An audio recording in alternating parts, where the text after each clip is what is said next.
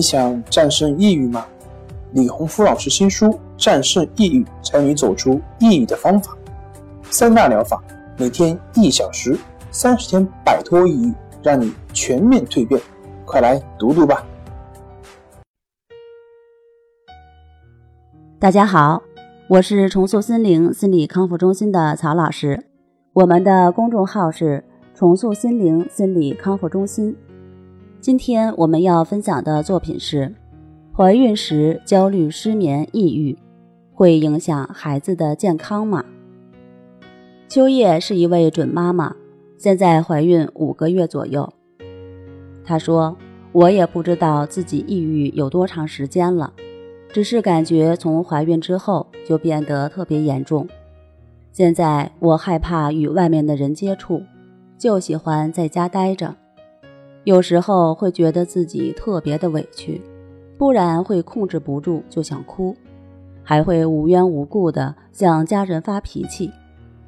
家人有时都不知道我为什么哭，为什么会发脾气，反正是没有任何原因，就是感觉特别难受，心里堵得慌，就会忍不住的流眼泪。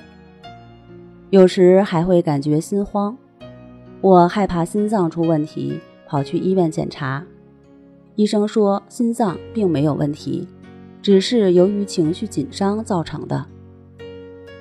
我也曾按照李老师书上写的方法进行练习，练习了一段时间，腿疼的现象不那么厉害了，就是注意力爱抛锚，容易走神儿，还有点恐惧感和紧张感。我一想到自己可能得了重病，就会烦躁不安。全身出汗。最近呢，情绪低落时不想吃饭，感觉不到吃饭的乐趣，然后不到下次吃饭的时间，又感觉饿了，又折腾家人给我做饭吃。网上说抑郁症可能会遗传，我的心情就特别的郁闷，害怕自己的状态会影响孩子的健康，在练习时会控制不住胡思乱想。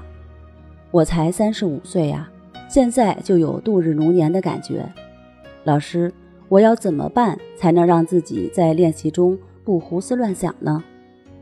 秋叶担心抑郁症会遗传，其实这种担心是没有必要的。抑郁症所谓的遗传，主要是指由于家庭成员之间共同的生活习惯和教养方式等方面的影响。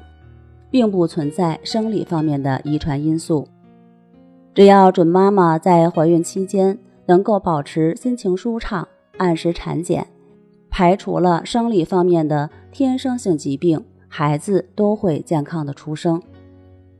针对她在关系法练习中容易走神儿、胡思乱想的情况，我建议秋叶多看一下《淡定的书》上第二章第二节的内容。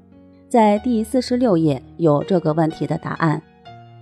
当你的平等心得到了增长，你会发现这些焦虑、抑郁、失眠的问题都已经离你远去。静心迎接新生命的到来吧。好了，今天我们就分享到这儿。本节目由重塑心灵心理康复中心制作播出。那我们下期节目再见。